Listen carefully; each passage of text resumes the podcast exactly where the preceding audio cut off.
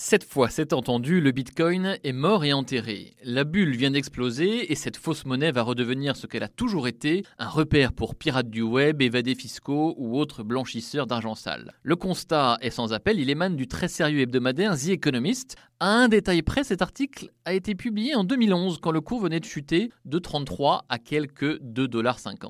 Sept ans après, le Bitcoin n'est pas mort. Alors certes, sa vie n'a pas été un long fleuve tranquille, il a connu beaucoup d'emballements suivis de cracks tout aussi retentissants. En ce moment encore, il traverse une période douloureuse, hein. c'est un euphémisme avec un plongeon de 80% depuis son pic il y a un an. Des particuliers ont été pris au piège, les arnaques ont été légion, certaines opérations de levée de fonds en crypto-monnaie, les fameuses ICO, reposaient clairement sur du vent. Il faut donc dire et redire que l'achat de Bitcoin doit être réservé à des investisseurs avertis, conscients, bien conscients de tous les risques qu'ils prennent.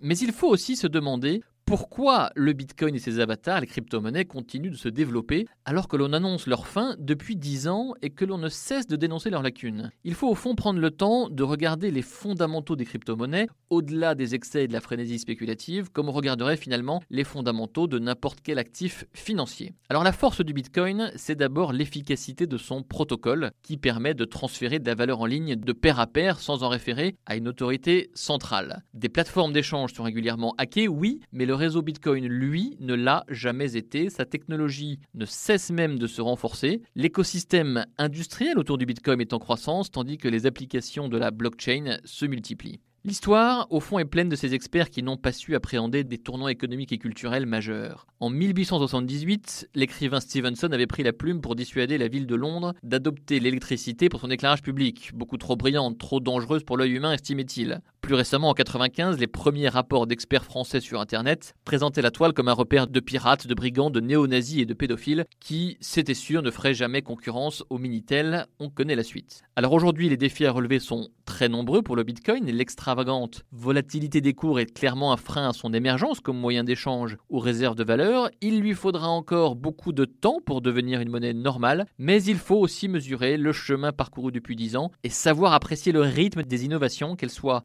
économiques, technologiques ou culturelles. Retrouvez tous les podcasts des échos sur votre application de podcast préférée ou sur leséchos.fr.